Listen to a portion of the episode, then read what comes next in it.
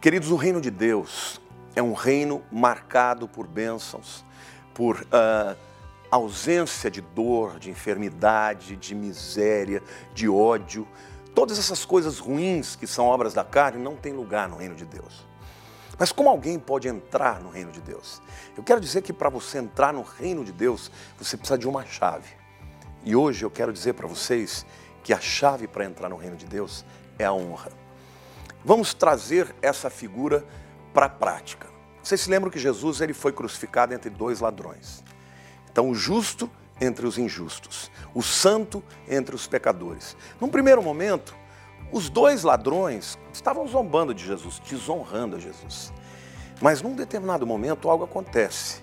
Um dos ladrões olha para Jesus e o reconhece como rei.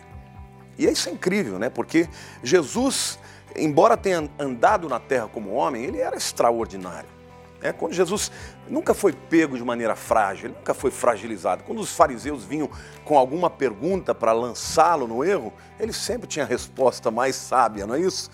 Todas as circunstâncias que ele enfrentava, ele vencia. Se ele enfrentava uma enfermidade, ele curava. Se era um endemoniado, ele, o, o, o endemoniado era liberto.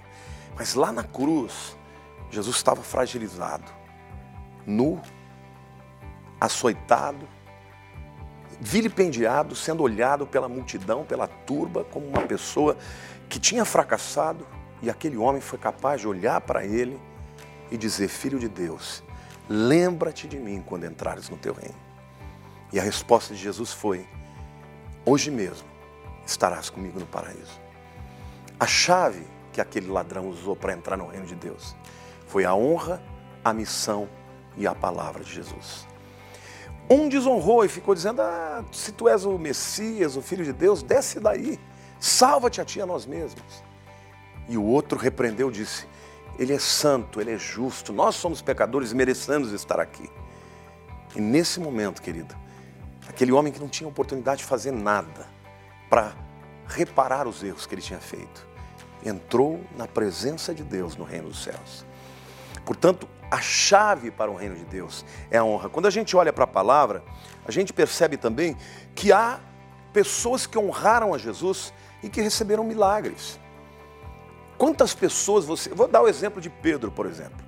Pedro era um grande pescador, cresceu em Cafarnaum e pescando. Certa vez ele passa a noite inteira, que era o horário que os pescadores iam para o mar da Galileia, e não pescou nenhum peixe. E quando ele encontra Jesus de manhã, ele já está lavando a rede, e Jesus fala assim: Olha, lança novamente a rede. E ele falou: Olha, Senhor, eu passei a noite inteira pescando. Ele podia desonrar Jesus e dizer: Olha, Senhor, você entende mesmo é de pregação, de curar enfermo, mas de pescaria entendo eu. Ele não fez isso. Ele disse: Senhor, eu pesquei a noite inteira, mas o Senhor está mandando, sob a tua palavra, eu lançarei a minha rede. E a Bíblia diz que quando ele puxou, era tanto peixe que a rede quase arrebentou. Ele honrou a palavra de Jesus e por isso teve acesso aos milagres.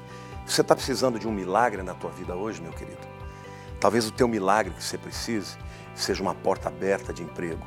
Talvez o milagre que você precise seja uma restauração na tua família. Talvez o milagre que você precise seja uma cura nas tuas emoções, na tua alma, nos teus sentimentos. Eu não sei qual é o milagre. Milagre, literalmente, é Deus te tirar dos recursos diminutos do natural e te levar para a dimensão do sobrenatural. Hoje Deus fala com você. Hoje Deus fala com você, honre a minha palavra. Não tem a ver com sentimentos. Muitas vezes Deus me pede para fazer coisas que eu não sinto que eu consigo fazer. Mas eu obedeço. E quando eu obedeço, eu vou experimentar o milagre não tem a ver com sentimentos, não tem a ver com nenhum tipo de emoção ou de circunstâncias aparentes que demonstrem aquilo, mas simplesmente a convicção absoluta de que a palavra de Deus é a verdade. Então fique firme, obedeça ao Senhor na Sua palavra e eu te garanto que o milagre de Deus vai acontecer na tua vida. Deus te abençoe.